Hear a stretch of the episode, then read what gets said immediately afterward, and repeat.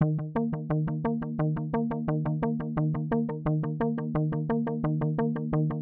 Alfred Kubin und Lionel Feininger, die wir unter dem Aspekt der Künstlerfreundschaft zusammenführen, haben natürlich vieles gemeinsam. Sie sind beide typische Kinder der Dekadence, der Jahrhundertwende und beide empfinden ein ganz tiefes Ungenügen an der Gegenwart, an ihrer Zeit der Moderne, der Industrialisierung, der Großstädte, der Urbanisierung der Massengesellschaft. Aber sie antworten gemäß ihrer sehr unterschiedlichen Psyche ganz verschieden.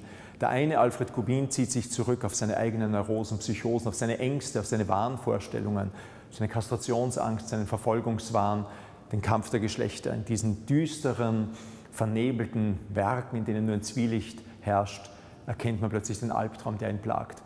Und Lionel Feininger ist ein viel geselligerer Mensch, ein viel fröhlicher, er antwortet mit einem Traum, dem Traum nach der guten alten Zeit. Alle seine Figuren, seine Städte, seine Eisenbahnen sind zu dem Zeitpunkt altmodisch. 1830, 1840 hätte man so Eisenbahnen gebaut, Krinolinen getragen oder Zylinder entworfen. Er sehnt sich nach einer Zeit, in der der Mensch noch nicht selbst entfremdet ist.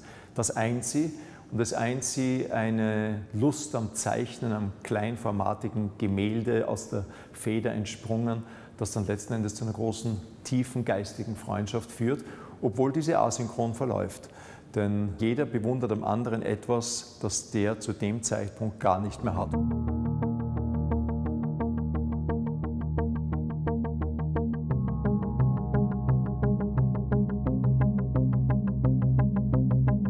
Ist eine asynchrone Freundschaft. Dennoch ist sie nicht einseitig und sie ist nicht unfruchtbar.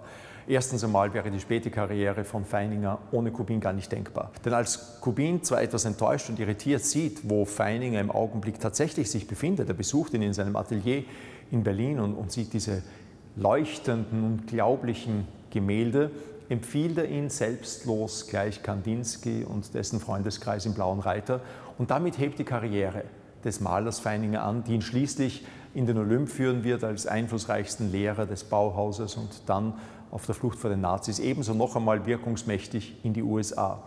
Umgekehrt ist es komplizierter, denn Kubin, der zwar der Jüngere ist, ist hier zweifelsohne mehr der Gebende als der Nehmende.